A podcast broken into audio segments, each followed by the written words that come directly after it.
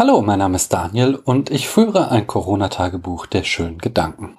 Meine Folge neulich über Wittgensteins Privatsprache und auch die Folge über Familienähnlichkeit haben mich auf die Idee gebracht, über einen Text zu sprechen, der in meinem Studium eine wichtige Rolle gespielt hat, und zwar The Analysis of Rules von Max Planck.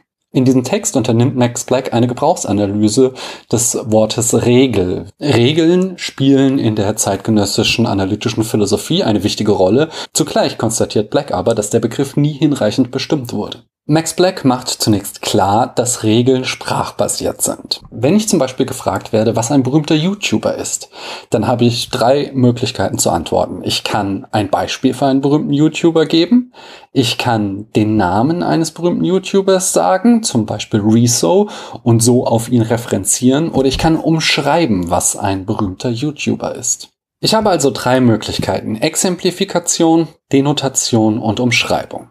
Bei Regeln scheint es diese Möglichkeiten nicht im gleichen Umfang zu geben. Manche Regeln haben Namen, etwa die goldene Regel oder das Gesetz der Schwerkraft. Auf sie kann ich referenzieren mit einer Denotation, aber es gibt viele Regeln, die keinen solchen Namen haben. Für die scheidet die Denotation entsprechend aus. Wenn ich es aber mit der Exemplifikation versuche, also versuche ein Beispiel dafür zu geben, was eine Regel ist, dann bedeutet das bei der Regel zugleich, dass ich die Regel umschreibe. Wenn mich jemand um ein Beispiel für eine Regel aus die Siedler von Katan bittet, dann reicht es nicht zu sagen, die Regel zum Bau einer Stadt. Denn damit habe ich eigentlich nichts gesagt. Im Gegensatz zum Rezo-Beispiel habe ich damit nichts erklärt. Erst wenn ich sage, in die Siedler von Katan kann ich eine Siedlung in eine Stadt umwandeln, wenn ich dafür drei Erz und zwei Stroh bezahle, dann habe ich zugleich ein Beispiel für eine Regel gegeben, als auch die Regel umschrieben. Aber eigentlich habe ich nichts von beidem gemacht, denn da Regeln sprachlich basiert sind, habe ich nichts weiter gemacht, als die Regel selbst dargelegt. Als nächstes stößt Black auf eine weitere Eigenart von Regeln. Manche Regeln lassen sich nicht anzweifeln. So absurd das auch ist, besteht die vollkommen hirnverbrannte Möglichkeit, die Regel anzuzweifeln, dass Impfungen gegen Krankheiten schützen. Und um es ein für alle Mal klar zu machen, es geht hier nicht um den Inhalt.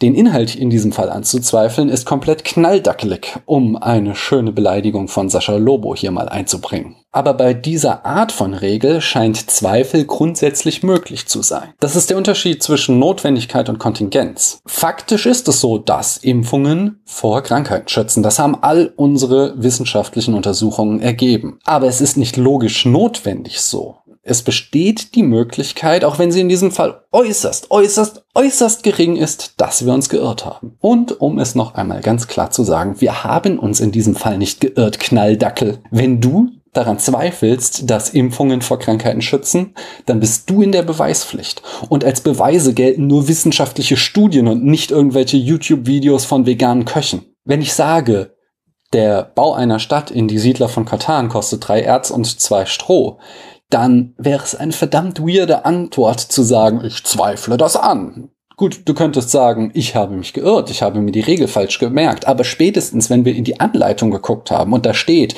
eine Stadt kostet drei Erz und zwei Stroh, dann wäre die Antwort, ich zweifle das an, extrem strange. Und ich zweifle nicht daran, dass es genug 5G-Reptiloiden-Schwurbler da draußen gibt, die sogar diese Regeln anzweifeln.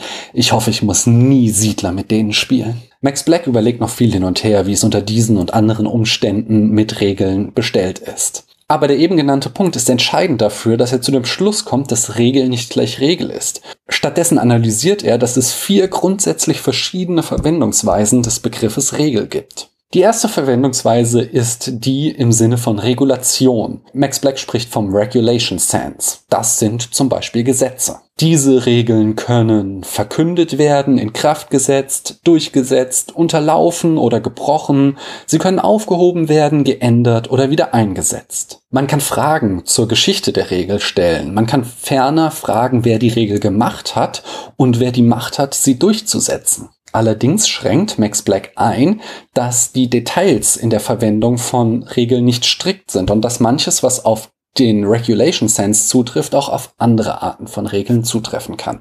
Aber insgesamt ergibt sich ein Bedeutungsfeld in dieser Verwendung von Regel, das sich von anderen Bedeutungen unterscheidet. So zum Beispiel von der zweiten Art von Regeln. Bei der macht es keinen Sinn zu fragen, wer die Regel gemacht hat oder welche Strafe folgt, wenn sie nicht eingehalten wird. Hierbei handelt es sich etwa um Anleitungen zum Kochen oder Gärtnern.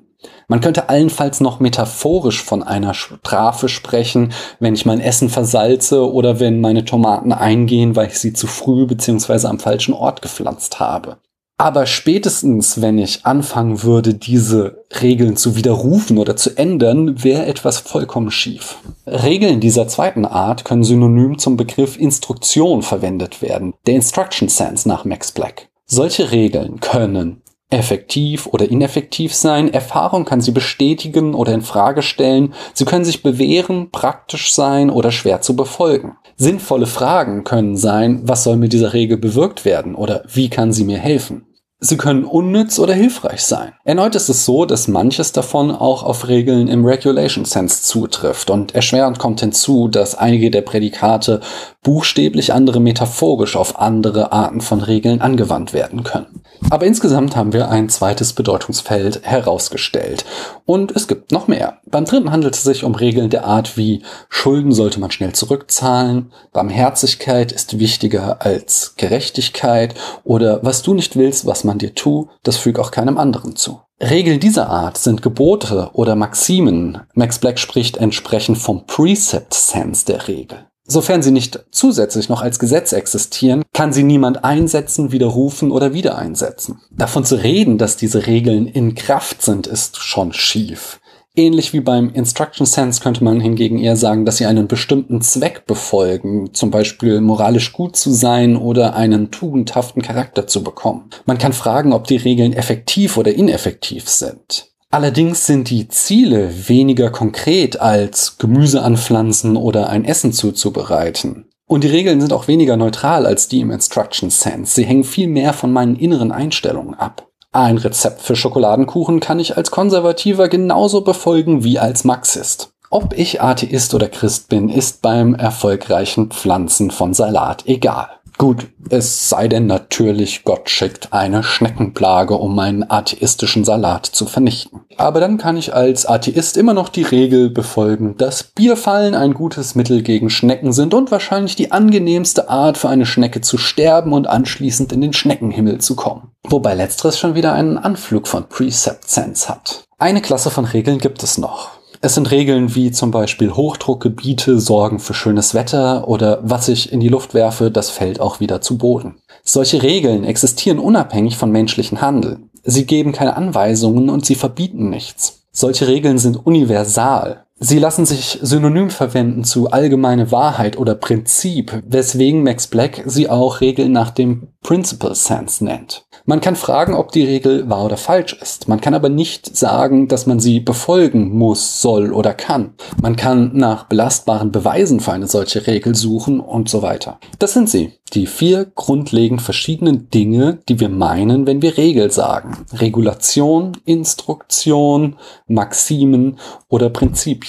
Als Fazit können wir noch einmal sagen, dass wir es hier mit dem Unterschied zwischen Oberflächen- und Tiefenstruktur der Sprache zu tun haben. An der Oberfläche kann das Wort Regel sowohl verwendet werden von Foucault-Anhängerinnen, die sich über die Repression des Staates aufregen, als auch über Schmink-YouTuber, die Tipps geben, wie man am besten Smoky Eyes hinbekommt. Schauen wir uns aber die Tiefenstruktur der beiden Sprachspieler an, dann werden wir feststellen, dass sie nicht nur inhaltlich über Verschiedenes reden, sondern dass sie auch verschiedene Worte verwenden, die nur zufällig die gleiche Lautgestalt haben. Das ist ein wichtiger Punkt, den man bei einer philosophischen Analyse Analyse immer im Kopf behalten sollte. Verwendet die Person, deren Text ich gerade lese, die Worte in der gleichen Art und Weise wie ich. Mal sehen, wie ich meine Worte in meiner nächsten Folge verwende. Ich danke euch, dass ihr mir eure Zeit geschenkt habt.